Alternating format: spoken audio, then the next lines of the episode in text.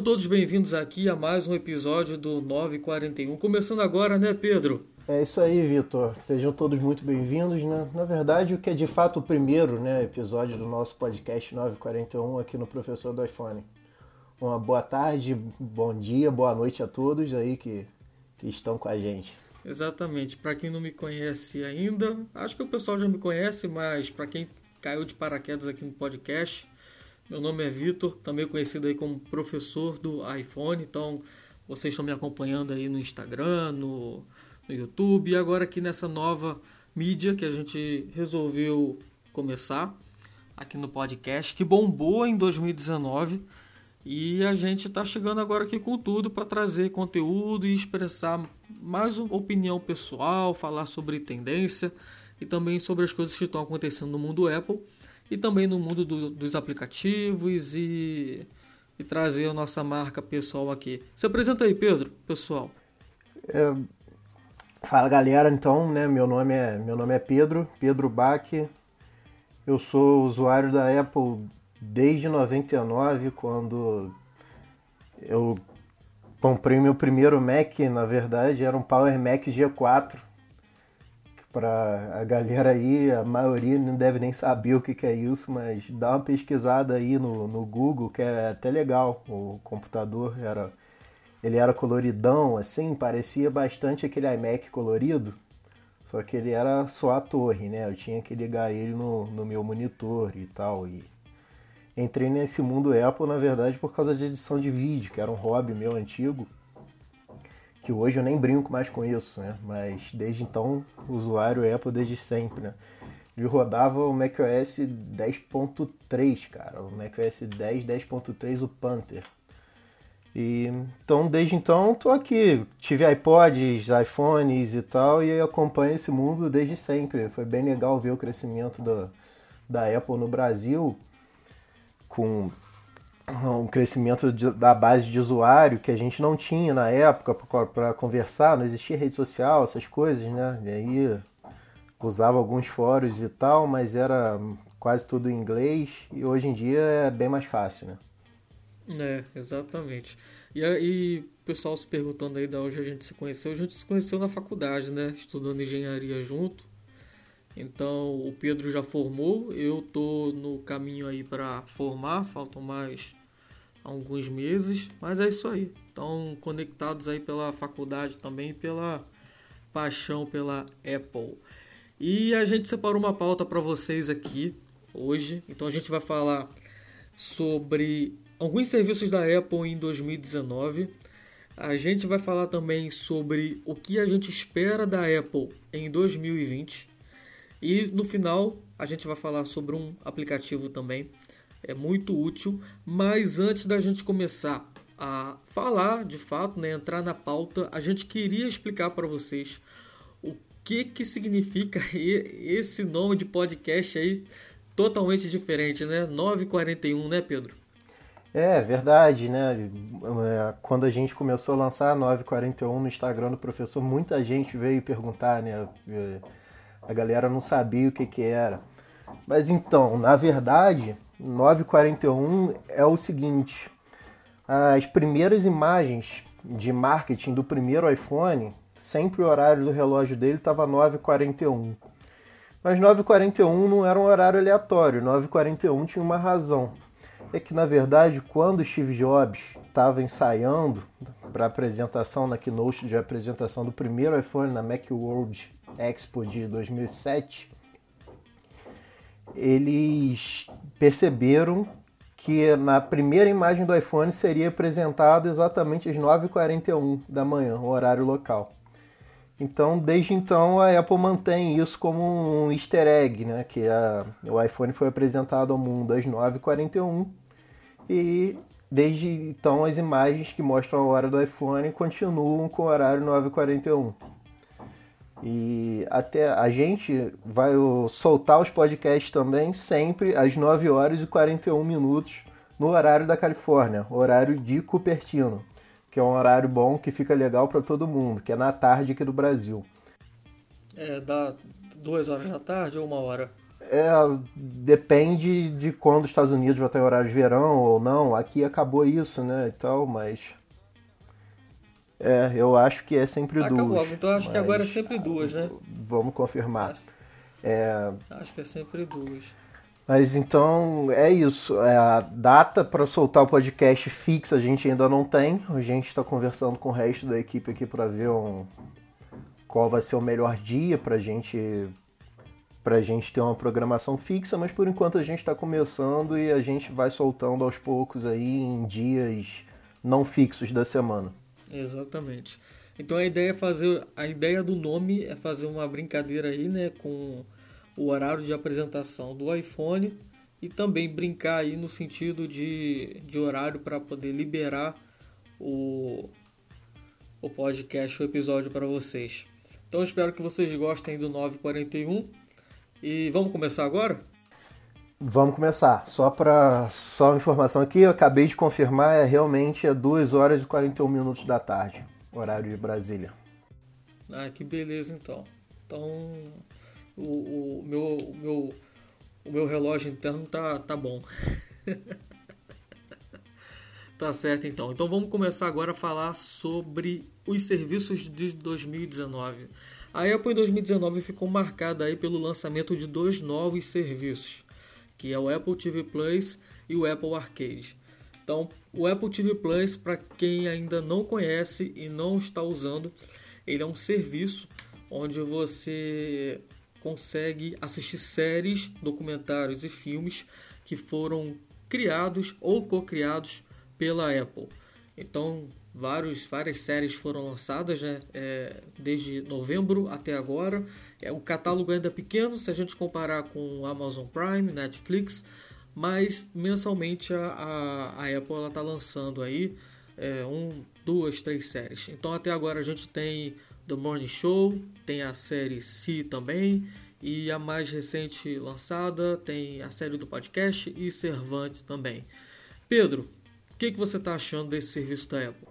É, cara, assim, o Apple TV já chegou dando uma balançada no mercado, inclusive aqui no Brasil, com o preço de 10 reais por mês, ele fez com que alguns concorrentes até se mexessem, né? Como por exemplo a Amazon, que vendia os pacotes Prime Music e Prime Video separados, passou a integrar esses pacotes em uma coisa só e cobrar o mesmo preço de 10 reais. Antes cobrava 18, se eu não me engano. Então esse é o efeito da chegada do, do, do Apple TV Plus, já começou a mexer com o mercado. E parece que esse preço também vai acabar se tornando padrão, né? com exceção da Netflix, que hoje é, é muito grande no Brasil. E, e ainda não tem exatamente um concorrente, né? Por que, que assim, o Apple TV Plus não é ainda exatamente um concorrente do Netflix? É porque a Apple só vai colocar lá produções originais dela. A Netflix também está caminhando por esse caminho, mas hoje a Netflix ainda tem uma quantidade muito grande de conteúdo licenciado lá. E o Apple TV Plus não, é somente produções da Apple. A Apple está investindo muito. Ela está bem agressiva nesse mercado, ela está dando um ano gratuito para quem comprou um dispositivo novo aí, no, de acho que de setembro para cá, né, Vitor? Um iPhone, um iPad, um Mac ou uma Apple TV. Foi. Então ela tá entrando bem agressiva e eu acho que tem tudo para dar certo. Só que, assim, o que. A minha opinião pessoal o, a, sobre as séries que estão lá até agora. Eu não vi muita coisa, para ser sincero. Eu só vi mesmo até o final Si, que é a, a, grande produção, foi a grande aposta da Apple aí nesse início e, e realmente é, é bem interessante. Assim, estou aguardando pela próxima temporada. Mas para mim, por enquanto, foi só. Eu comecei a ver The Morning Show também, vi os três primeiros episódios, não achei nada demais e, e acho que por enquanto realmente é, ela está muito baseada no, no si, né? Assim, e a, o pessoal que já está pagando, que não ganhou, eu não sei se vai continuar pagando até sair mais coisa porque o catálogo ainda está muito limitado para você ter uma assinatura mensal de, de 10 reais aqui ou 10 dólares nos Estados Unidos, não é? É, eu acredito que quando esse pessoal tiver prestes a ter assinatura expirada, né, do pessoal que comprou é, esses dispositivos da, da Apple e ganhou um ano grátis, tiver para ter a assinatura expirada, aí a Apple vai estar tá com uma quantidade melhor, né, de maior de, de séries no catálogo. E isso aí eu acho que vai ajudar bastante. Mas por enquanto eu tenho a mesma impressão que em você, né? É, muitas das séries que foram lançadas, se não me engano, são em torno de, de 10 séries já tem no catálogo. É, muitas não me chamaram a atenção. A, a, que me chamou a atenção foi a série C, que eu já vi do início ao fim, já estou ansioso esperando pela terceira temporada. Mas a outra série que realmente conseguiu me prender, que é assim, uma série sem pé nem cabeça, é a Servante. Então, eu não sei se você viu essa série aí, eu realmente estou gostando pra caramba dela. Achei ela bem com uma proposta assim diferente e prende muito essa série. Essa série eu achei que prende bastante. Eu fiz uma pergunta lá no Instagram, o pessoal também respondeu que estava curtindo essa série. No Twitter, toda sexta-feira de manhã você já vê um movimento lá do pessoal dizendo que assistiu a série, curtiu. Eu, por enquanto, não vi ninguém ainda dizendo que não gostou dessa série, porque realmente, para quem gosta do tema suspense, terror, ela é uma série aí que, que engaja. Mas eu ainda que a Apple, ainda acho que a Apple tem muito arroz e feijão para comer para poder para poder deslanchar aí nesse nesse mundo aí das séries, das criações exclusivas. Mas também nem tanto, né? O teve o, o ator do do Morning Show, eu esqueci o nome dele. Ele ganhou agora o Globo de Ouro, né? É, eu vi que ele ganhou uma premiação. Eu não sei se foi exatamente o, o Globo de Ouro, mas ele ganhou como melhor ator coadjuvante, né? É, ele, ele ganhou exatamente como melhor ator coadjuvante na série The Morning Show. Eu vou tentar pegar o nome dele aqui, mas ele, quer dizer, no primeiro, primeiro ano não, né? Mas nos primeiros três meses aí da Apple, né? Como como criadora de conteúdo aí, ela parece já conseguiu emplacar alguma coisa, né? Então, eu tá, pode ser que 2020 seja um ano bom para ela nesse sentido. Não, é, eu tenho certeza que vai ser. Eu acho que cada vez mais vai ter novas produções e com certeza coisas muito boas virão, até porque quando a Apple entra, ela entra para, ela entra forte, né? Ela entrou fazendo um investimento absurdo nisso. Então acho que tem tudo para deslanchar. Mas até porque vai, vão chegar novos conteúdos, né? Esse ano ainda vão ser lançados novos conteúdos que ela não anunciou, a gente não tem nem ideia ainda de coisas que vão ser lançadas. Mas ao mesmo tempo também o, o Apple TV Plus teve seu primeiro aí, o drawback aí, que foi o cancelamento lá do documentário da Ofer, né? Que era um, um, documentário que tinha sido anunciado quando, quando o serviço foi anunciado. Foi um dos primeiros a serem anunciados e parece que teve lá uma alguma treta lá entre a Ofra e os produtores lá e acabou que foi cancelado esse documentário. É, o processo criativo é, da série, né, do documentário dela, ela achou que estava muito assim limitado. É, a forma como o vídeo foi gravado, a forma como o, o enredo foi feito, ela não estava compatível com o pensamento dela. Então ela preferiu afastar, porque se uma pessoa assistisse ao documentário, poderia ter uma impressão errada é, da visão dela sobre esse assunto, né? Que, se não me engano, era abuso sexual. Isso, isso. Era, uma, era alguma coisa realmente nesse sentido. Também não me lembro exatamente o que, que era, mas era, era nesse sentido. Aí não sei se é abuso sexual ou mulheres que foram agredidas de alguma outra forma. Era alguma, alguma coisa nesse sentido.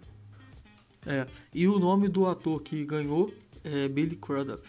Ele ganhou aí como o melhor ator coadjuvante. É, quer dizer, ela tá fazendo um barulhinho, né? É, tá fazendo um barulhinho e assim, mas eu confesso que assim, eu só sou assinante hoje porque eu ganhei um ano. Senão eu provavelmente cancelaria.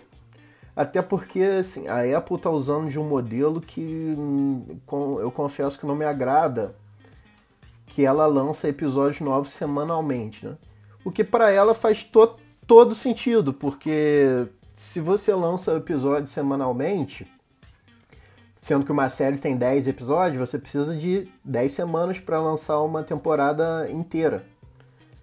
Então você se a pessoa gostou muito, são 10, se são 10 semanas, você precisa ir de dois meses. Então você garante o pagamento desse assinante por dois meses. Se você lançasse os 10 episódios de uma vez só, a pessoa veria aquilo em um, dois dias e você só garantiria o pagamento por um mês. E você sabe que eu, você tem essa visão do pagamento. Eu já tenho uma visão diferente.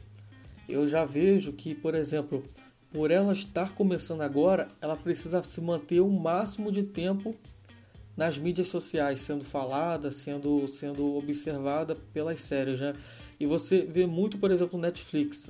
Netflix lança uma série, ela ela aparece, por exemplo, nos trends do Twitter, fica lá um, dois dias, pessoal maratona e depois some.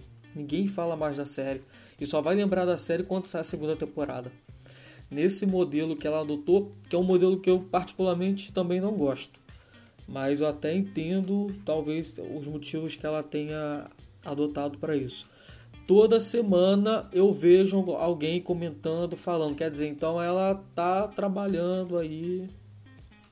É, é isso, assim, no ponto de vista de marketing financeiro faz total sentido, mas é, eu realmente não gosto, até porque, sei lá, eu esqueço o que passou no episódio da semana passada. Eu prefiro.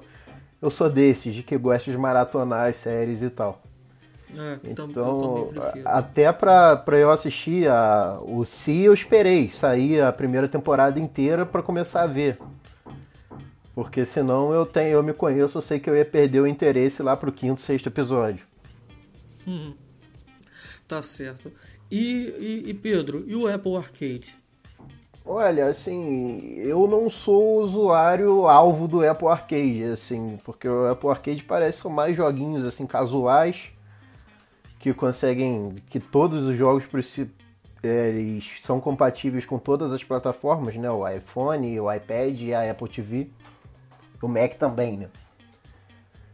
É, na, na Apple TV até eles eles exigem que você use o, um controle um controle Bluetooth para algum jogo. Pode ser o controle do PlayStation ou do Xbox ou algum outro controle. Mas assim, eu, eu assinei o Apple Arcade no começo. Cara, eu baixei um monte de jogo, eu não gostei de nenhum. Eu, eu gostei de, de um só, que se chama Mini Motor Race que você tem que construir uma cidadezinha lá e fazer o, o, o trânsito da cidade fluir. É, é, legalzinho, assim, mas é um joguinho, um joguinho bem casual. Mas eu não vou pagar 10 reais por mês para jogar esse joguinho de vez em nunca, quando eu tenho outros na, na própria App Store que eu gosto bem mais. É, para você que está escutando a gente aqui e não sabe o que é o Apple Arcade, é o seguinte: a Apple lançou é, também no ano passado uma plataforma de jogos é, em parceria com desenvolvedores que estão começando e têm uma ideia de fazer um jogo assim revolucionário, com jogabilidade diferente, diferenciada e com os gráficos e histórias marcantes. Então, isso custa R$ 5,90 por mês, Pedro? Pode ser? Eu acho que são 10 reais também, não é? é R$ 9,90? É, eu, eu, eu acho que são. Eu acho que são 5,90. Eu, vou, eu tô abrindo aqui para confirmar. É, eu acabei de. Entrei aqui, é isso, é 9,90. É, é 9,90, que, né? que existe é um bundle com o Apple Music para estudante, né? Eu... Ah, é isso aí. Ele é mais barato. É. Mas aí o que, que acontece? Você assinando o Apple Arcade, você tem uma acesso a mais de 100 jogos para você baixar. São jogos que não mostram anúncios, você baixa, você consegue jogar online, offline e tem vários títulos, tem Lego, tem Skate City, World Laces, tem Water Golf, Cat Quest, tem vários jogos lá disponíveis para você jogar. E aí você vai é, inclusive jogos da, da SEGA, uhum. né? A uhum. SEGA também está participando. Tem, tem jogos do Sonic lá que que é legal, assim, só que assim, para mim pessoalmente não, eu não acho que muito é. interessante. Eu prefiro jogar num PlayStation, no Xbox. Eu, eu confesso vida. que eu já tive a minha fase mais jogador, né? Hoje, hoje eu não jogo tanto, então tem um, tem um jogo aqui que realmente eu gostei muito foi o Sayonara Wild Hearts, onde você tem que você vai com uma, uma, uma, uma, motinha, né? E você vai percorrendo por uma trajetória e coletando corações. E aí o, o jogo é legal, tem a parte musical, a história é bacana também. Eu gostei do jogo. É, mas eu não sou muito assim de ficar navegando e tentando encontrar jogos para poder baixar. E você sabe o que, que eu sinto falta, Pedro? Eu sinto falta lá atrás Antes do, do iOS 7 ou 8, a gente tinha um aplicativo chamado Game Center. Você lembra, né? Eu lembro. É, a gente ainda, ainda existe, né? Mas na verdade, quando, quando o Game Center surgiu, ele era muito então, mais legal, né? Exatamente. Com, até com aquela interface usando esquemorfismo que parecia uma mesa de e jogo. Lá. E o que, que acontecia? Você tinha um, um local onde você conseguia ver as pessoas que. Eh, os jogos que elas estavam jogando, você conseguia criar competição, você conseguia é, convidar as pessoas para competição e ver jogos, navegar por jogos. É, por exemplo, no, no meu pessoal que eu tenho no meu Facebook, no Twitter, eu não sei quem tem o Apple Arcade. Eu não sei quem está jogando o jogo que eu estou jogando. E eu acho que é legal, o bacana desse Apple Arcade, talvez, seja, você, seja viabilizar esses jogos em grupo, né? Você conseguir jogar online com outras pessoas. E você não tem interface nenhuma. E você não tem interface Sim, nenhuma para descobrir isso. É, assim, o, o, os jogos do Apple Arcade até são integrados ao Game Center, né? Eles podem ser ou não. Isso varia com de desenvolvedor para desenvolvedor. Assim, o Game Center, quando surgiu, era muito interessante. O Game Center surgiu para ser um concorrente da Live da Microsoft e da PlayStation Network da, da Sony. Então você tinha tudo ali, você tinha conquistas, troféus, Exato. amigos, a coisa toda numa interface muito, muito bacaninha, muito bem desenvolvida para a época. Mas quando saiu a S7, que, que adotou esse visual flat e tal, o aplicativo Game Center eu acho que foi o que mais sofreu, assim, ele foi destruído com a nova interface. É, foi aquelas bolinhas ele... coloridas, né? É, perdeu totalmente o sentido do negócio que era para ser para chamar jogadores mais assim, mais hard mesmo, né, do da galera que gostava mais de, do, do jogo em console e tal o Game Center surgiu para chamar essa gente pro iPhone. Só que depois. Hoje em dia o Game Center não faz isso. Muito pelo contrário, o Game Center afasta esses jogadores. Na hora que ele entra no aplicativo lá, vê aquelas bolinhas lá e fala: Meu Deus, o que, que eu tô fazendo aqui? É. E assim, você não tem interação nenhuma, né? Você. Você, você precisa baixar um, aplica um jogo que coincidentemente tem algum amigo teu jogando para você descobrir que existem as competições, para você descobrir que tem como é, fazer alguma coisa lá dentro, né? Então eu acho que o Apple Arcade ele pode decolar. Eu por enquanto não, não conheço ninguém. Quer dizer, você pudesse, talvez pudesse ser uma pessoa, mas é, tem o Gustavo também e o pessoal no Instagram. Mas quando eu fiz lá a enquete para o pessoal público no Instagram, eu lembro que era coisa de tipo 5%. Então era, eram 15 pessoas que responderam, 15 ou 20 pessoas que responderam que sim, estavam jogando é, jogos do Apple Arcade. E eu achei assim relativamente pouco. Para o volume de gente que votou, eu achei pouco não é uma coisa só do Brasil. É, isso é até nos Estados Unidos e tal. É uma coisa que a galera entra assim, apesar de estar tá bem, tá bem destacado né, no aplicativo App Store e tal, a galera não tem assinado, a galera não se interessou muito. Eu acho que assim, o Arcade tem um sério problema, cara, que é a baixa taxa de atualização. É, o Arcade foi lançado, você pode me ajudar aqui com a data, foi dezembro ou novembro, né? Setembro. Acho que setembro. Acho que foi setembro. É, foi, foi setembro. Foi, foi junto foi, com. Acho que foi uma semana depois do iPhone ou foi junto isso, com o iPhone. Isso, foi isso aí. Foi junto com a iOS. Isso. Foi junto com a iOS 13. E só que. o Apple TV Plus que demorou um pouco mais, mas o arcade saiu junto com o s 13. Então, o arcade foi lançado com mais de 100 títulos né, em setembro. E até hoje o arcade não chegou a 200. Enquanto só na App Store são lançados muito mais de 100 jogos por dia. com certeza. No, no modelo tradicional. Então eu acho que assim. A taxa de atualização é muito pouca, até porque esses joguinhos são o seguinte, cara. Você baixa e joga 10 dias e enjoa. Aí você procura um novo que você quer jogar e você fala, pô, não tem um jogo novo que eu, que eu tenha vontade de jogar aqui e eu tô pagando 10 reais por mês. Por que, que eu vou continuar pagando 10 reais por mês? É melhor eu ir na App Store, que eu consigo baixar joguinhos gratuitos. Ou, é claro que o modelo dos jogos são diferentes. No arcade você não tem nenhuma cobrança, não tem in-app purchases, ou seja, não tem aqueles jogos que a gente chama de freemium, né? Que você, você baixa de graça e depois paga para jogar. É, tipo o Candy Crush é da vida, né? É, hum. O modelo é legal, porque vão combinar que aquelas propagandas são um saco, né? Sim, o modelo é muito legal, só que. Eu acho que é tem que isso. vir mais jogos. Tem que vir mais jogos, tem que vir jogos mais interessantes. Ou então, jogos que façam você passar o tempo de uma forma assim. Bem casuais mesmo. Eu acho que tem que ter de tudo no arcade, entendeu? Tem que ter jogos casuais, tem que ter jogos mais hardcore, que você vai sentar e na frente da sua TV com controle vai jogar. Mas o arcade é até limitado. Ele é muito limitado pelo hardware da Apple TV. É mais Cara, antigo, né? Então, se eu não me engano, a Apple TV HD ela tem um processador A7 ou A8. E, e e como todo jogo tem que rodar na Apple TV, nenhum jogo arcade jamais vai fazer uso máximo do A13 Bionic, que é o que a gente tem hoje. É, pode ser que esse ano a gente já veja alguma coisa diferente nessa linha, né?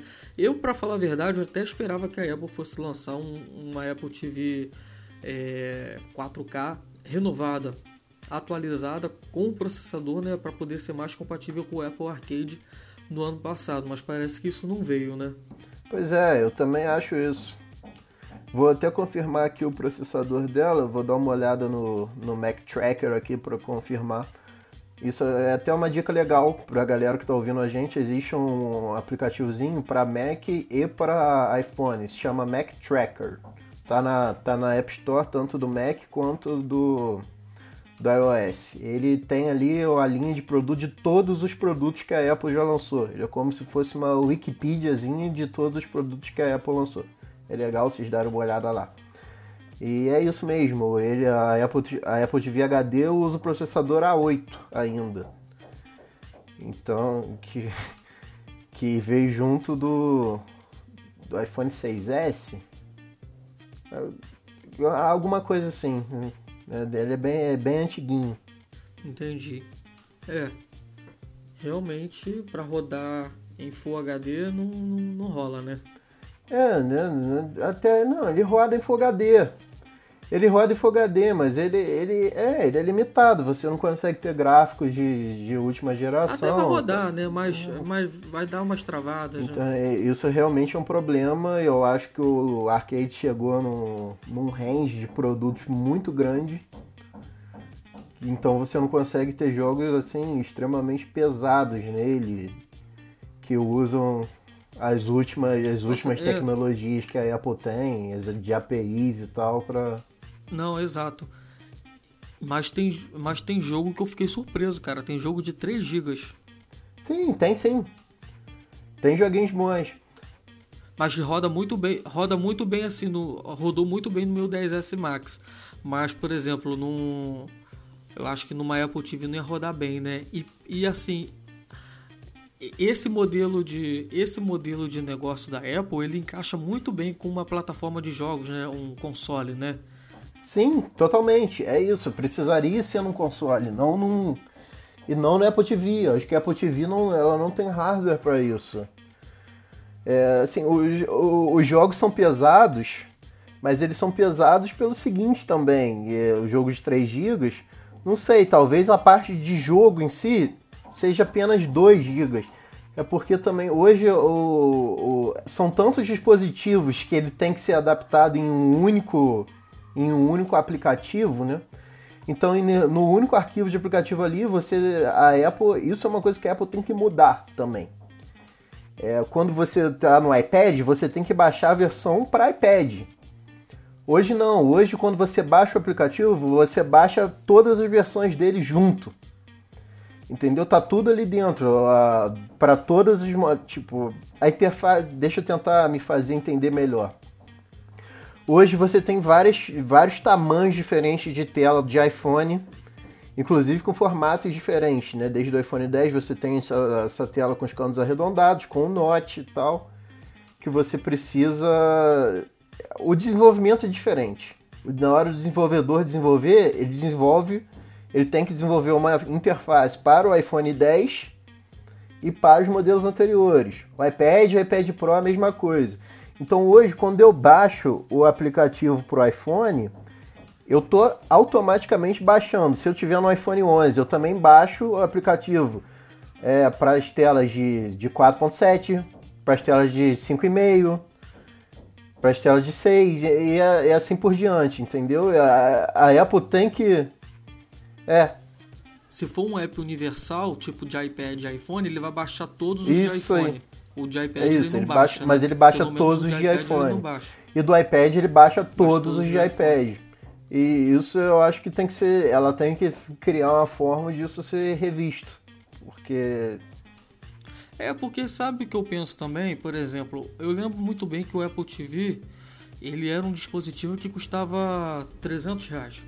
Ele tinha uma missão muito clara: reproduzir vídeo do YouTube, reproduzir Netflix reproduzir movie, é, vídeos do iTunes, é, iTunes Movies, né? E é, espelhar a tela do iPhone. Hoje ele é um dispositivo que faz muita coisa. E ele encareceu demais. O Apple TV veio para transformar TVs em Smart TVs, na época que não existiam Smart TVs. Ah, aí, depois que as Smart TVs foram, foram criadas e tal, a Apple TV foi ganhando novos recursos e tal. E, é, eu tenho uma TV no quarto aqui que, que ela não é smart, ela é uma TV Full HD, mas ela não é smart. Eu tenho a Apple TV aqui e adoro, acho muito melhor. E, mas, por exemplo, já na minha TV da sala é uma 4K da série QLED da Samsung que, que tem inclusive o aplicativo Apple TV nela e eu não tenho a mínima necessidade de ter uma Apple TV nela, não faz falta nenhuma. Pelo próprio iPhone, ela tem um protocolo AirPlay, tem tudo, consigo espelhar a tela do iPhone nela, faço tudo sem precisar da Apple TV. Então, assim, todas as TVs estão caminhando para isso, para tornar a Apple TV desnecessária. Então, é, é um negócio que, se não for reinventado, até como um console e tal, tende a acabar, porque ele vai perder o sentido. As pessoas vão trocando a Apple tem que fazer o que ela fez no Apple Watch.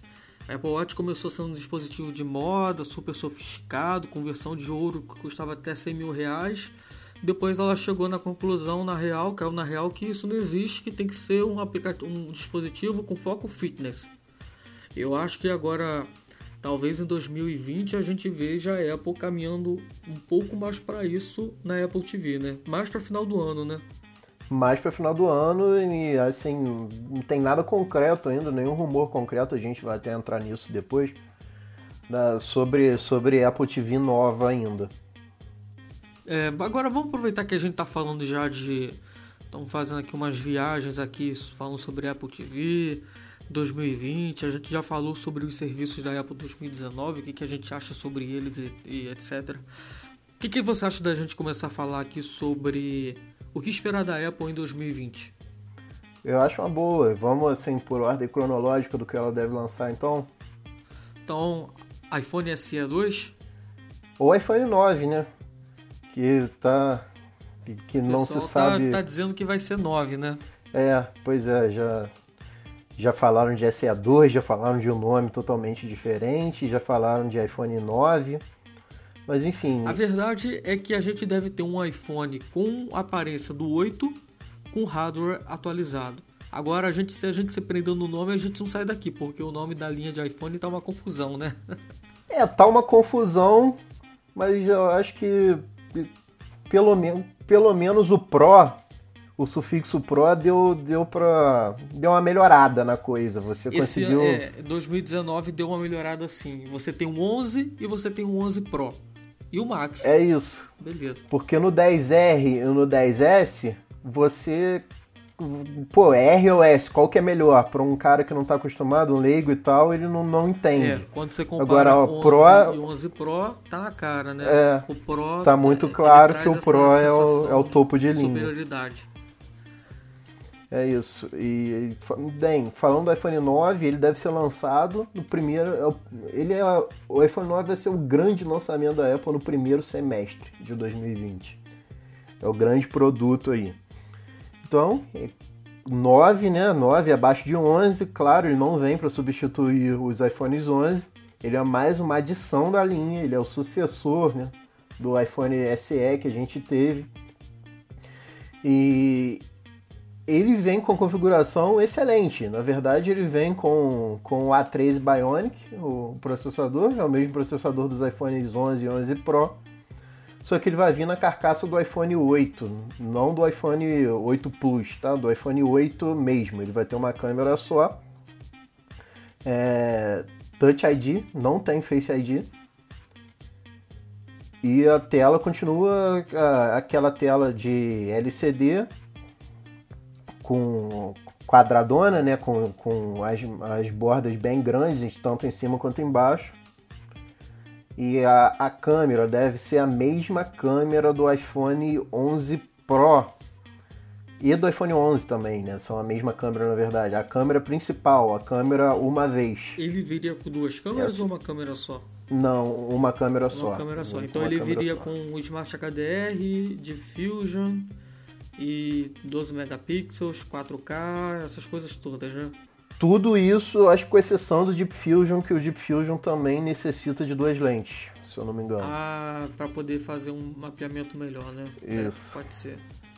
Ah, de qualquer forma, um baita aparelho para quem tá começando, né? É um baita aparelho e até assim, a jogar pelos preços do iPhone 11 hoje que vieram bons, né?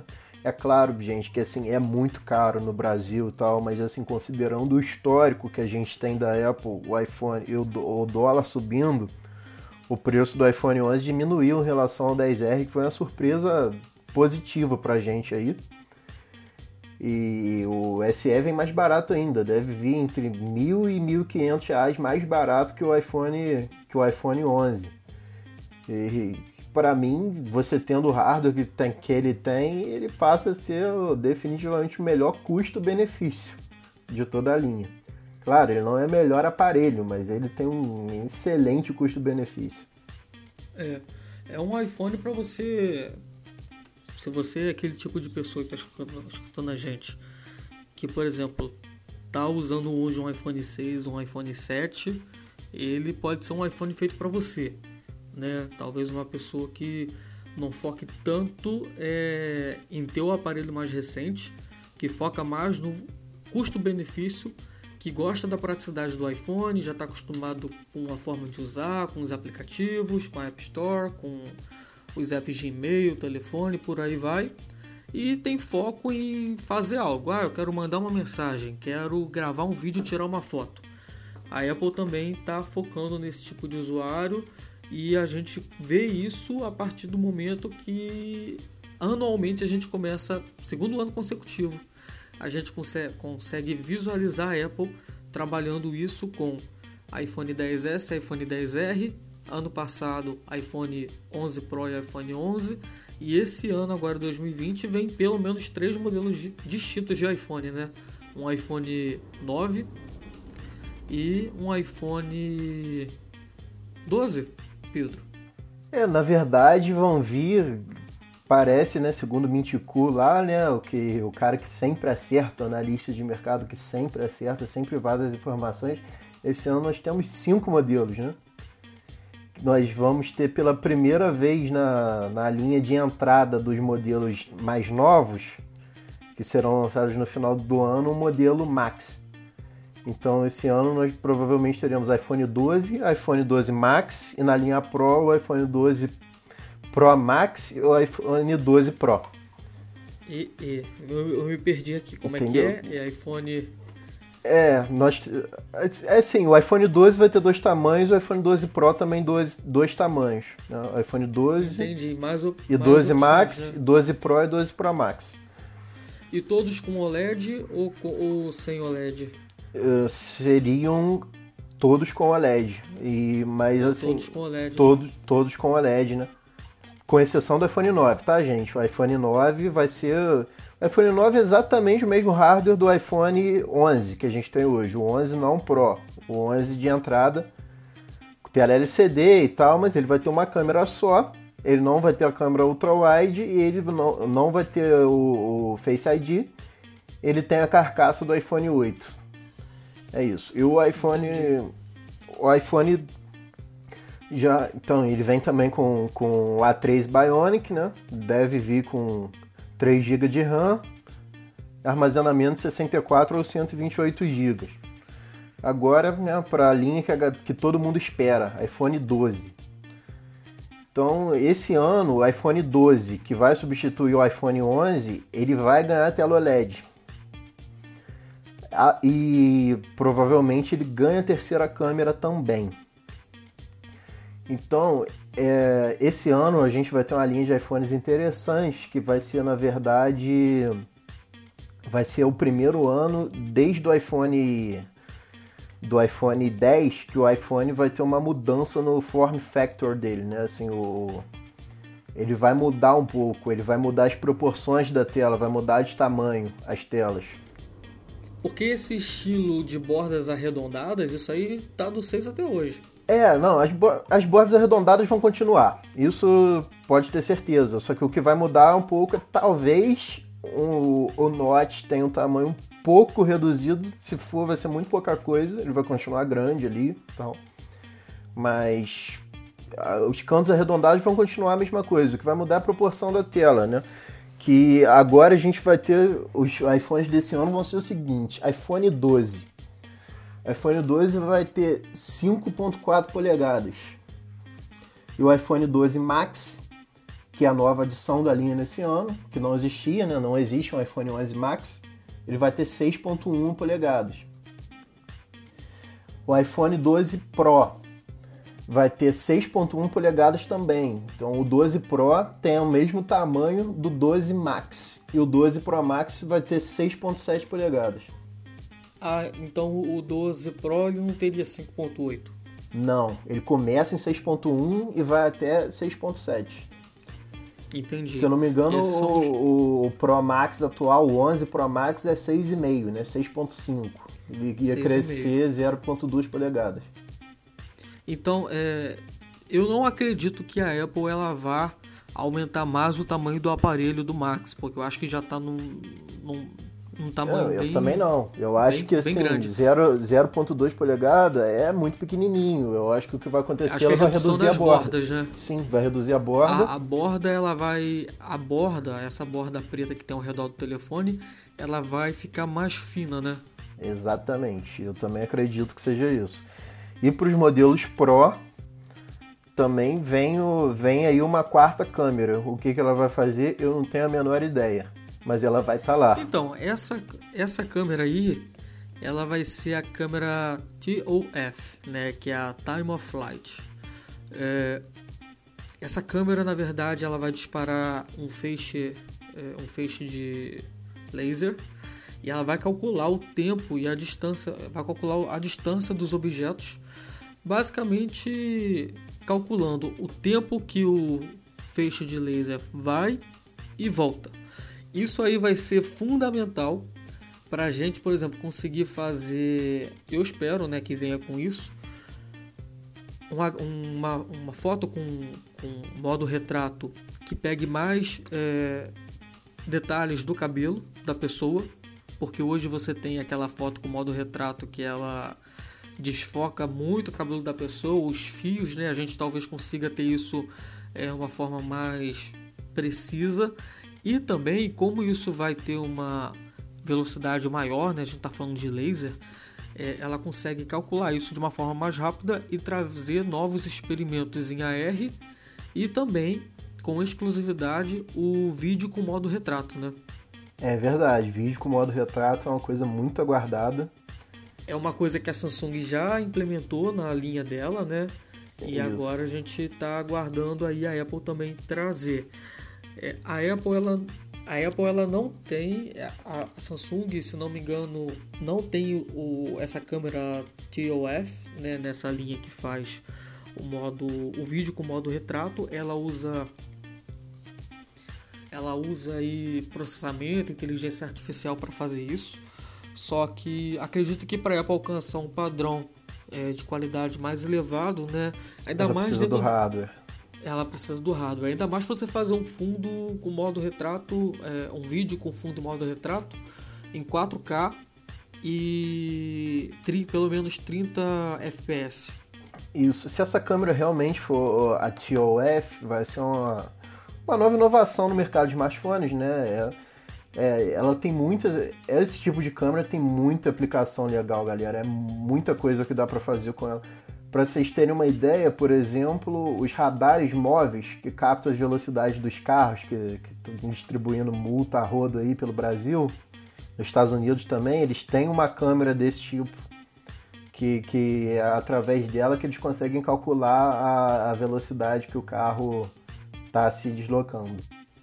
Quer dizer, ela é tão rápida que se um carro pa passa a, muito acima da velocidade permitida, ela naquela fração de, de espaço ali onde ela consegue capturar a imagem, ela consegue identificar ela, que o carro está em alta velocidade, ela consegue enviar o comando para a câmera, fazer a captura e a câmera capturar, ou seja, é, é muito rápido, é uma câmera realmente assim que, que traz um, uma nova dimensão aí de fotos pro iPhone.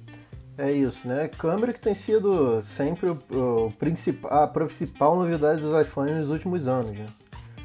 Acho que com exceção do iPhone 10 aí, que foi todo o form factor novo dele aí, é, sempre tendo avanços muito grandes em câmera aí.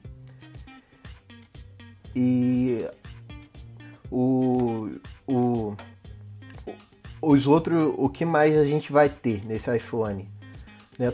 Todas as telas vão ser de OLED, tá? Tanto do, do iPhone do iPhone 12 quanto do iPhone 12 Pro. E ele vai ter um novo chip, processador A14, que vai ser fabricado no novo processo de fabricação de 5 nanômetros, que vai ser um dos primeiros da indústria. Ah, e tem tem tem rumores de que esse iPhone voltaria a ter o Touch ID. Para os fãs do Face ID, podem ficar calmos. O Face ID vai continuar, seria um, um uma... Eles trabalhariam em conjunto. Trabalhariam em conjunto. Esse, esse novo Touch ID ficaria sob a tela, né? Como já, já tem aí em vários aparelhos da, da Samsung e outros, vários, diversos outros concorrentes aí. O processador, né, já falei, né, é o A14 e o design deve mudar. O design deve, ele deve perder o, o esses as laterais arredondadas que vem desde o iPhone 6, né? Deve voltar para as laterais flat como era o iPhone 4 e o iPhone 5. Algo mais iPad Pro. iPad Pro ah, não, é para finalizar os iPhones, os iPhones 12 e 12 Pro devem vir, eh, virão com 5G. É, mas aí você, quando você fala das bordas quadradas, seria alguma coisa mais parecido com o iPad Pro de hoje, né?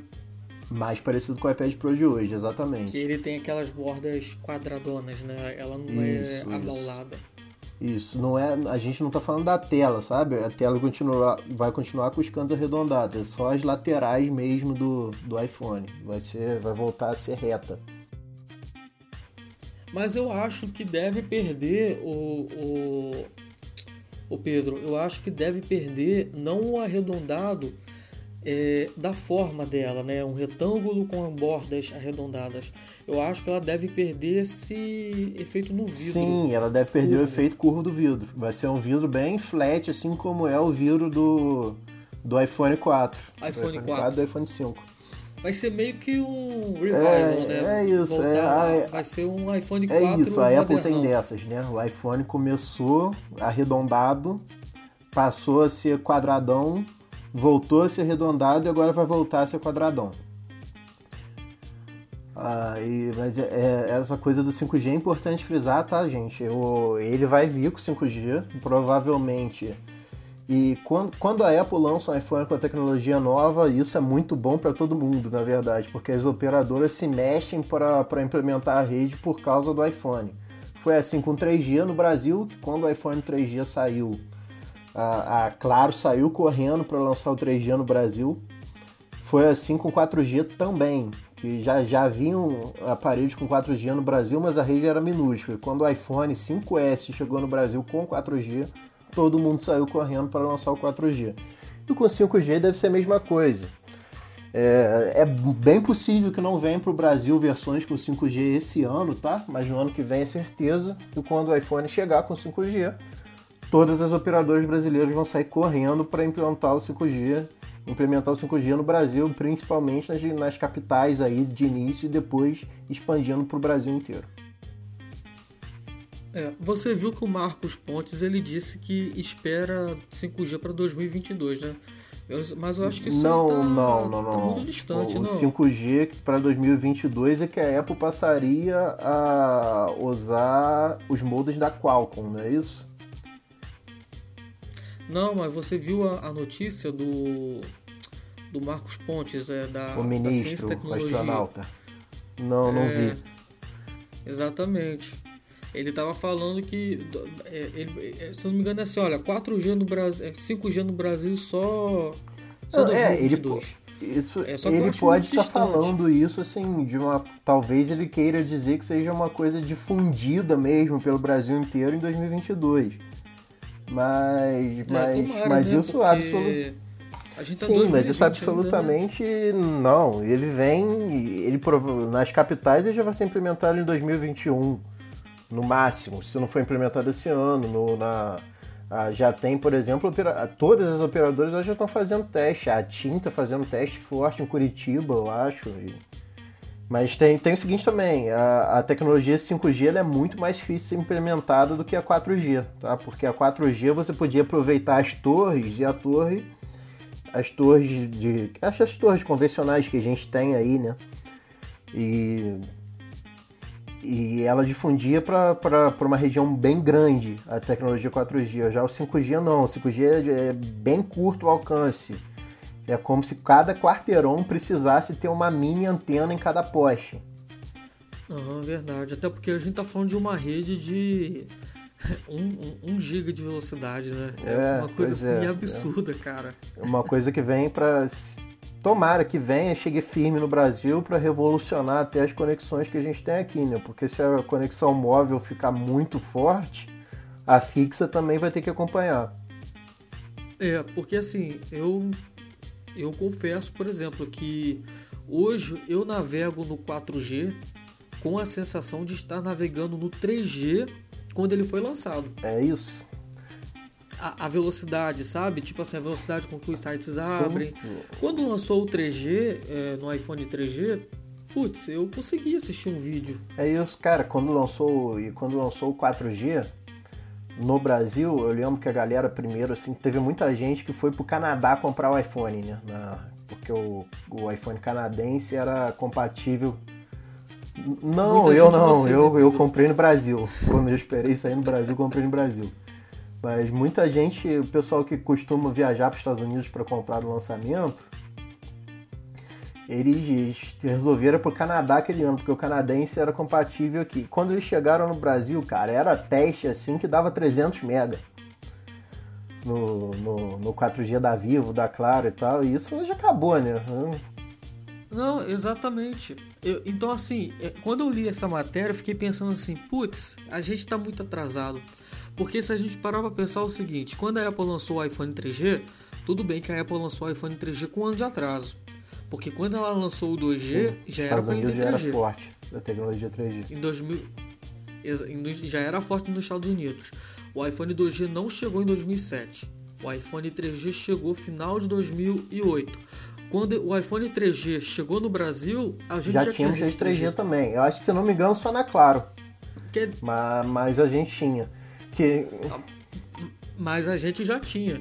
Então imagina a Apple lançando esse ano o iPhone 5G e o iPhone chegando no Brasil e não ter a rede 5G pelo menos É, mas foi o que aconteceu com o 4G, né? Que na verdade o, o prim... foi o primeiro iPhone a ter foi, o 4G foi o iPhone 5.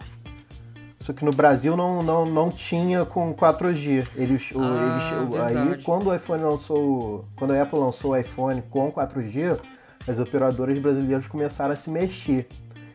Começaram a falar, opa, a gente tem que implementar isso aqui porque senão não dá. Aí quando o iPhone 5S foi lançado já tinha o, o 4G no Brasil e ele chegou ao Brasil compatível com o 4G daqui. Então se chegar na. Se chegar final do ano e a gente não tiver nenhuma rede 3G oper, 5G é, operante, é capaz da Apple lançar é, um modelo de iPhone que nem seja compatível com o nosso 5G né, que vai ser trabalhado aqui. Sim, né? mas com certeza vai forçar as operadoras a se mexerem para serem compatíveis com o 5G do iPhone do ano que vem. Isso pelo menos no Rio de Janeiro, São Paulo, ano que vem é praticamente garantido que vai ter 5G no Brasil funcionando a todo vapor. É porque aí. assim, ela já está em teste, né? Em Florianópolis com a a TIM já está fazendo é testes, a Claro também já está fazendo testes, se não me engano, em Búzios. É, Búzios, Búzios é uma Acho cidade que, rolando, que historicamente assim. também sempre recebe primeiro, né? O 4G foi, acho que a primeira cidade do Brasil a receber foi Búzios, que é uma cidade que, que, que tem pouca gente, então a estrutura não precisa ser tão, tão grande, e ao mesmo tempo, como é uma cidade que é muito frequentada por pessoas de altíssimo poder aquisitivo, ela o tem, então essas pessoas tendem a estar com aparelhos lá que são compatíveis com as novas tecnologias. É, e é uma cidade e é uma cidade assim turística, né? Além de além disso tudo. Eu lembro realmente quando quando começou essa história do 4G que Búzios recebeu ela primeiro. Então quer dizer, esse ano 2020 a Apple a gente vai ver iPhone com mudanças significativas, né? Não somente na câmera, no processador, mas também na aparência e talvez até um recorte menor na tela, né? É verdade. E o Mintico também falou que as AirTags podem chegar nesse ano. Né? E eu acho até que já era para ter chegado, né? Claro que já era para ter chegado, né? Como você falou, o iPhone 11 foi encontrado diversas referências às AirTags nos códigos dele. Exatamente. É, tem uma coisa que a gente não falou, Pedro, que é, o, que é a AirTag. Inclusive, o iPhone 11, o iPhone 11 veio com a tecnologia da AirTag, mas até agora ela não deu sinal nenhum. Explica pro pessoal o que é AirTag aí para quem ainda não, não conhece. É, as AirTags são serão assim etiquetas que você pode colar no, nos seus dispositivos e isso aí você pode ter várias aplicações, inclusive, por exemplo, ah, eu quero colar uma AirTag na mala. E eu coloco na minha mala e eu posso usar o Find My AirTag para localizar minha mala, entendeu? Uma coisa assim é, é uma das possíveis aplica aplicações dela, né? E seria praticamente em qualquer lugar do mundo, porque Isso. qualquer dispositivo com iOS 13 que passasse por perto dessa AirTag ia coletar a localização dela e enviar para Apple, né? É, e isso assim. Isso é uma e... coisa de outro mundo, né? Tá doido. É, é uma coisa de outro mundo, mas é também, assim, uma coisa bem questionável, né? Porque isso é uma invasão de privacidade danada, né? Se a gente colar uma AirTag no seu carro, o que, que acontece? A gente vai saber onde você, para onde você vai? Exatamente, vai saber para onde eu vou. E ainda tem outra situação. É, por exemplo, se o AirTag passa perto de mim, ela vai usar o meu iPhone, a minha internet, para jogar essa localização dessa AirTag. Mesmo eu não tendo nada a ver com essa AirTag. Mas isso já acontece já mais ou menos com o iPhone, né? Hoje, hoje isso aí, esse compartilhamento ele já ele já está acontecendo já com o iPhone. Se você tem o seu buscar iPhone offline ativado lá nas configurações, isso já está acontecendo já. A AirTag seria só mais um um iPhone sem ser iPhone, né? Sim, assim é, é, uma expansão grande, né, e tal, mas assim, é, pois é, o problema da AirTag é que que o mundo não é essa utopia, essa coisa linda que todo mundo vai comprar sua AirTag e usar só para o seu próprio benefício, né? Quantos, quantos namorados e namoradas não vão colocar no carro do, do, do seu respectivo cônjuge aí para tentar rastrear a pessoa, né? E isso, isso é só uma. Com certeza. É, isso é só uma. Uma, uma das, é, uma das diversas aplicações que, que você pode ter nisso, né? Aí, além das AirTags, né, esse ano também vai ser lançado o Apple Watch Series 6, né? Muito rápido, hein? Já estamos no 6. É, pois é. Já, já, já estamos no Apple Watch Series 6. lançando o Apple Watch muito rápido. É. E assim, o que vai vir no Apple Watch Series 6? A princípio, a, te a, tecnologia da tela vai ser trocada, vai passar a ser micro LED no lugar de OLED. O que, que isso vai mudar para o usuário comum? Praticamente nada, cara. Assim, as diferenças são. É, mas assim, diferença na tela vai ser quase nenhuma. Assim, que você percebe assim a olho nu. E ele deve vir com a função que provavelmente é a função mais pedida no Apple Watch desde que o Apple Watch foi lançado, o Series Zero lá, que é o monitoramento de sono. Só eficiência energética, energética né? E, finalmente parece que esse é o ano do monitoramento de sono. Eu acho a Apple um pouco relutante, eu não consigo imaginar os motivos, ela deve ter os motivos dela, é claro, é, para ela atrasar tanto a implementação de um aplicativo ou de algo assim? Então, é... cara, eu acho que é bateria. Assim, eu acho que eu sei que a bateria hoje está boa e tal, mas é, eu acho que ela quer ainda ter uma bateria melhor. Eu acho que até faz sentido o, o, o Watch vir com monitoramento de sono quando o micro LED for, for colocado. Que você consegue uma eficiência energética ainda maior vai vir um novo processador mais eficiente ainda. E as baterias do, do Apple Watch aí tendem a aumentar aí para 2 dias. É uma possibilidade, então eu acho que já, já aumenta muito assim a, a possibilidade dela colocar um monitoramento de sono por causa disso. É, entendi. Eu acho que tem também uma questão é, da necessidade. Né? Eu acho que, por exemplo, quando você tem um monitoramento de sono e ele te dá um retorno legal, por exemplo, que ele consegue analisar como foi sua rotina e te mostrar, olha, você está fazendo, você está dormindo mal e está impactando nisso, ou não, olha, você fez essa atividade aqui e melhorou, e melhorou teu sono. Eu acho que é um motivo. É porque eu, eu tenho lido é, estudos que dizem o seguinte, que as pessoas é, tendem a dormir mal depois que ela, elas começam a monitorar seu sono. Elas acham que elas estão dormindo mal. Quer dizer, é que nem você trazer uma doença, é algo que você não precisa. Né? A gente não precisa. Sim, faz sentido, né? É, é, é, como a hipocondria, né? O cara, o cara acha que tá, tá doente e ele fica doente, né? Então... Exatamente. Eu acho que a gente deve ver alguma coisa nesse, nessa linha da Apple, só que do jeito que a Apple faz, eu consigo imaginar ela, por exemplo, trazendo monitoramento de sono aliado com atividades, porque você sabe que tem uma relação é, direta com isso, né? Se você pratica mais exercícios físicos, se você se alimenta melhor, você vai ter uma noite de sono melhor. Se você respira melhor durante o dia, você também vai ter uma noite de sono melhor. Sim. Então eu acho que ela deve trazer alguma integração muito profunda, algo que a gente não viu até hoje outra companhia fazendo é, para o rastreamento de sono, monitoramento de sono. E além do, além do fato é, bateria, porque assim hoje existem várias daquelas pulseiras que rastreiam sono, né? Tudo bem, Sim. mas, cara, quem abre aquilo lá e fica olhando, olha, hoje eu dormi uma vez, hoje eu dormi 6 horas, ontem eu dormi 5, né? Geralmente a pessoa quando vai pegar isso, ela quer ter uma visão geral do progresso. Pô, eu tô dormindo mais ou menos ao longo do tempo? É, o meu sono tem sido mais saudável ou não?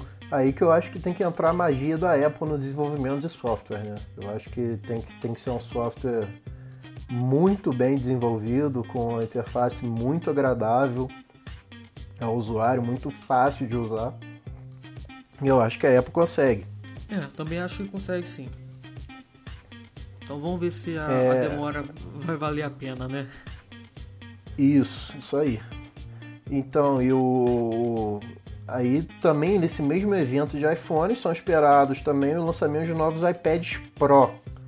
O iPad, né, o iPad, o iPad só iPad, o iPad Air e o iPad Mini foram atualizados no ano passado e não, não há rumores que eles serão renovados esse ano novamente. Esse ano a atualização será do iPad Pro. O iPad Pro deve vir também com 5G. O, ele deve vir com junto, né? Junto. Acho que é, vai ser lançado no mesmo evento. Eu acho que ele vem em setembro. A, é, as últimas atualizações de iPad, a Apple mudou o cronograma e tem lançado sempre em setembro, né? Não teve do Pro, mas não teve nenhuma atualização. E do ano retrasado foi o Pro que foi atualizado. Ele foi atualizado em outubro de 2018. Isso. E então ele deve vir com, com 5G. Até primeiro é, o iPhone, né? Falam sobre mudanças na tela também, mas ainda não está claro se vai ser a OLED, painéis mini LED, alguma coisa assim. Só falam em mudanças na tela. E... Você acha que o iPad Pro ele vem em setembro e não vem no meio do ano, não? Você acha que ele vem em setembro? Sim. Porque, porque no ano passado não teve, né? Do Pro. Isso. Eu acho que a gente deve ver uma tecnologia parecida que veio no no Pro Display, que são aquelas que são áreas de LED que elas con controlam a luminosidade, né? Tipo, ela coloca tipo 16 LEDs atrás da tela, onde 16 faixas de LED, onde uma, uma se tiver um conteúdo mais escuro, aquela área fica mais escura ou fica mais clara. Isso faz mais sentido no iPad do que o próprio OLED. O OLED é muito caro. É, galera, para explicar melhor é o seguinte, assim, hoje os painéis de LCD funcionam como o painel o LCD não emite luz própria, diferente do OLED, que os próprios pixels são iluminados, então você não precisa de um painel ali por trás para iluminar a tela. Na LCD você precisa. Então você tem um único painel de LEDs por trás da sua tela, que é o que faz ela ser brilhante, né? que é o que dá o brilho nela. Uh, Se você coloca um conteúdo preto, ele fica mais ou menos cinza, né? Isso, porque tem uma iluminação ali por trás. O que que, o que, que seriam esses painéis mini LED, assim, que é o que tem no, no, no Pro Display? Em vez de você ter um painel de LED ali atrás, você ter vários, que você consegue controlar a luminosidade deles de forma independente. Então, no lugar onde está tá aparecendo para você pixels pretos na tela, você conseguiria ter ali, você conseguiria desligar a luminosidade daqueles pixels. Então, você passaria a ter uma experiência muito parecida com a do OLED numa tela LCD. Muito bom. Isso aí se vier no iPad, eu acho que é um, é um avanço legal e que para mim me faria trocar.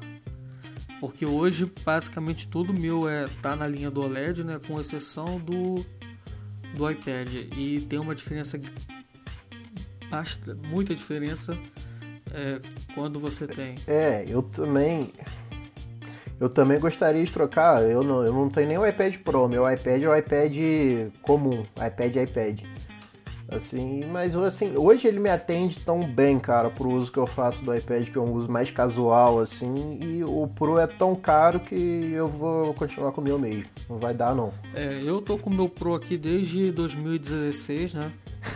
eu também não tenho planos para trocar, a não ser que a Apple traga um iPad aí com uma com essa tela mais Pro, que eu acho que é, é, é legal para você ver filme, acho que eleva a experiência, né? E a gente deve ver também, Pedro, um iOS 14, com certeza, e o WatchOS 6, né? E o iOS 14 esse ano, eu, eu tenho a impressão que ele vai mudar bastante. Com certeza. Acho que tá na hora, né? Ou não? Olha, eu também tinha essa sensação. Eu também acho que tá na hora. Mas, assim, eu acho que se fosse mudar mesmo, assim, como foi uma quebra de paradigma tão grande no, do iOS 6 pro 7, já teriam rumores, assim, a coisa estaria mais clara. E a gente, mais quente, a gente não tem isso ainda. Mais quente, né? É isso. Faltam quatro meses aí pra.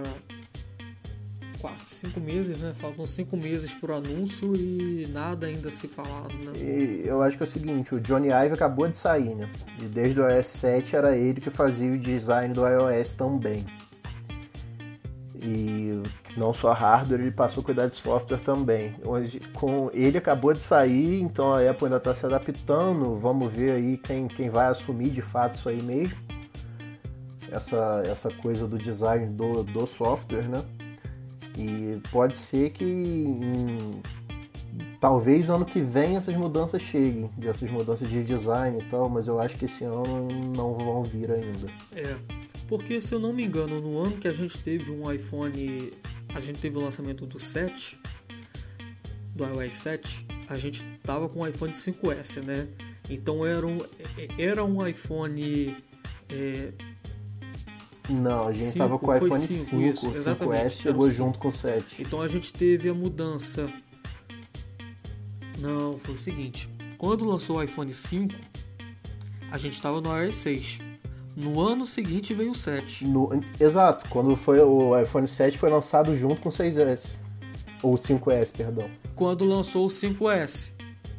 Quando lançou o iPhone 5S, a gente veio para o 7. Quer dizer, foi uma mudança pequena de iPhone. Mas do software foi gigantesca. Foi uma mudança muito grande, muito exatamente. Como esse ano a gente vai ter uma mudança muito no grande hardware. no iPhone, eu acho que vai ser um trabalho imenso, tipo ajustar um novo sistema operacional. Eu concordo.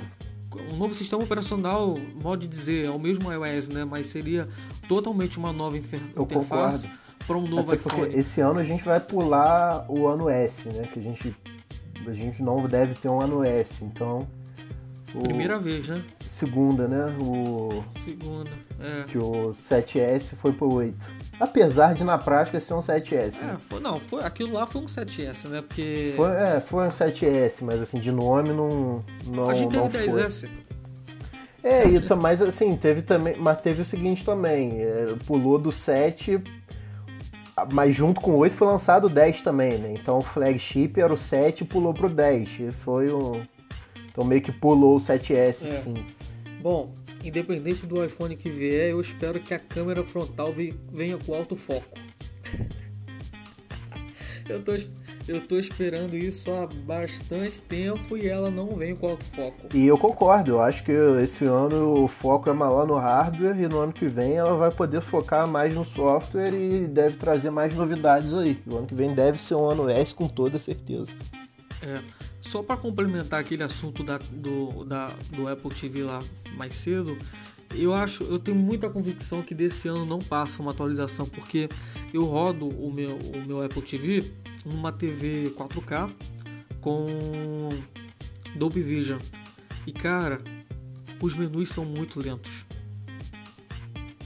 É, é, é, muito lento, as transições, entendeu? Tipo assim, a impressão que eu tenho que nesse TV OS 13 já veio agarrando, agarrando, agarrando. Então. é verdade. Isso. É só falando rapidamente assim do, do, dos outros dos outros lançamentos da Apple, vai vir também o macOS 10. Já tô até perdido, 10.16, né? Isso? É, 10.16. E o Exatamente. Vem, vem novo o WatchOS, o WatchOS 7. Vem o iPadOS também 14 e o tvOS 14. E em hardware também vão ser lançados novos Macs, a linha de MacBooks Pro e MacBooks Air vai ser atualizada também com base nesse novo MacBook Pro de 16 polegadas que a gente teve aí, que consertou o problema dos teclados. É, vamos, vamos ver se esse ano com essa mudança do Apple Arcade e se uma, um novo posicionamento vem, se ela se ela pensa diferente nisso daí, traz aí um uma Apple TV diferente. É, pois é, isso é uma coisa que, cara, não dá para entender. A, a, a, Apple, a Apple TV não é um produto com atualização anual. Ela, quando ela vem, ela fica em linha aí por alguns anos. E mesmo assim, a Apple atualiza ela com hardware que já é antigo. Cara, tipo, por exemplo, se ela for atualizar hoje, a Apple TV é provável que ela coloque ali dentro um A12. Sendo que os iPhones vão vir com A14. E isso não faz o menor sentido, entendeu? Se, se é um produto que vai ficar anos em linha aí, ela já deveria até fazer um A15 para Apple TV. Bom, e para encerrar, MacBook Pro 13, né? MacBook Pro 13 vai vir né, com as mesmas mudanças do, do MacBook Pro de, de 16, provavelmente vai passar para 14 polegadas. A touch bar ali vai ter uma alteração, né? a tecla ESC vai passar a ser física e o Touch ID vai se separar da touch bar. Mas vai continuar lá. Vai continuar, né? E aí a gente também tem aquelas mudanças no teclado. É, a tela deve ser um pouquinho maior, né? Que pode ser até que vire 14, né? MacBook Pro 14, né? 16 e 14. E o novo teclado, né? Isso, são mudanças também pequenas, assim, né? Que estão acontecendo realmente para colocar o novo teclado mesmo, para a Apple parar de ter problema com esses teclados, né? Que cá para nós foi uma vergonha também ficar tantos anos com esses teclados problemáticos aí em linha, né? Exatamente. Tanto é que quando você compra já um, um, um MacBook, quando você sai com ele de loja, sai com ele da ele loja, já tá no recall. ele já tá no recall com 5 anos, né? Só pro teclado, quer dizer, você compra um MacBook já sabendo do problema e a Apple conhecendo, ela já te dá 5 anos de garantia pro teclado. Olha isso, que é, loucura. Assim, eu fui um dos poucos felizardos aí que não tive problema com o teclado. Meu MacBook é de 2017, meu MacBook Pro, e teclado tá funcionando perfeitamente até hoje. Nunca tive problema. Mas a gente fica com aquele medo, né? Qualquer hora pode acontecer. Então, essa mudança aí no mecanismo é muito bem-vinda, sem dúvida nenhuma. É, exatamente. Bom, é, para a gente encerrar aqui a nossa conversa, porque esse podcast era. A gente falou que ia ser quanto tempo, Pedro? 40 minutos? É, a gente imaginou meia hora, hora 40 minutos, já tá em uma, uma hora, hora e 20. Uma hora e 20 né? já, quase de podcast aqui. E agora, pra gente encerrar, eu disse no início que eu ia dar uma sugestão de app para vocês, então todo podcast no finalzinho aqui a gente vai trazer um, uma sugestão uma sugestão de apps para vocês. Hoje eu vou falar de um aplicativo chamado Moonlight. Esse aplicativo é para você tirar selfies noturnas. Então ele tem a promessa de faz, deixar a foto selfie com a câmera frontal do seu iPhone um pouco mais clara. E, se não me engano, Pedro, a frontal do iPhone 11 ela não tem modo noturno, não, né? Não tem modo noturno, só nas câmeras traseiras. Então, esse aplicativo serviria também para você aí, ó, que tem um iPhone 11, 11 Pro, 11 Pro Max, para você também fazer umas fotos melhores aí, selfies noturnas. É um app gratuito, Moonlight. Eu vou deixar no link aqui do episódio esse link para App Store. E eu acho que é isso, né, Pedro? Acho que já deu para esse episódio, né? Eu tenho alguma coisa para complementar? Não, é isso e só para falar aqui com a galera, nos, é esse primeiro episódio, né? A gente fez assim, vai lançar até meio de surpresa aí. Mas nos próximos episódios a gente vai abrir um campo de perguntas lá no Instagram para vocês mandarem dúvidas e a gente responde aqui no final do podcast. É, exatamente. Acho que vai ficar bem, bem legal. Primeiro podcast, né, pessoal? Então vamos dar uma, uma perdoada é, aí. A gente, a gente vai caminhando, vai aos poucos aí, aí, vai, vai se organizando. aprendendo nessa nova plataforma como é que como é que funciona. E deem feedback pra gente, o que, que vocês acharam, o que, que vocês gostaram. É, por favor, mandem sugestões, dicas, críticas, é tudo, tudo será Exatamente, muito bem. Isso é importante pra gente aqui. Bom, pra gente encerrar, é, vamos falar aqui sobre o Steve. Steve, nossa inteligência artificial, está disponível em todos os iPhones e iPads. Então, é basta você digitar professor do iPhone em qualquer iPhone, iPad ou Mac e aí você toca no botão da mensagem que você pode conversar com o Steve 24 horas por dia. Então você pode tirar dúvida, você pode entrar em contato com a equipe também e descobrir novos aplicativos por lá. Além disso, também queremos agradecer aqui o nosso parceiro Alfa, o podcast Pod Apps do querido Gustavo Saez. Ele estará com a gente aqui também no próximo podcast com foco total em privacidade, segurança e não se limitando também, também a isso. Mas siga também o Pod Apps no Apple Podcast, no Spotify. Se você quer aprender mais sobre privacidade e segurança, e não deixe de conferir o último episódio sobre o aplicativo Jumbo, que é o seu guia e consultor pessoal de privacidade no iPhone, que te ajuda aí a lutar e combater rastreadores e informações que podem ser vazadas pelas grandes empresas como Google e Facebook. É isso, né, Pedro? É isso, galera. Muito obrigado quem acompanhou a gente, quem teve paciência de ficar aqui quase uma hora e meia com a gente. Um abraço e até a próxima. Valeu. Beleza, até a próxima. Valeu, Pedro. Valeu, pessoal.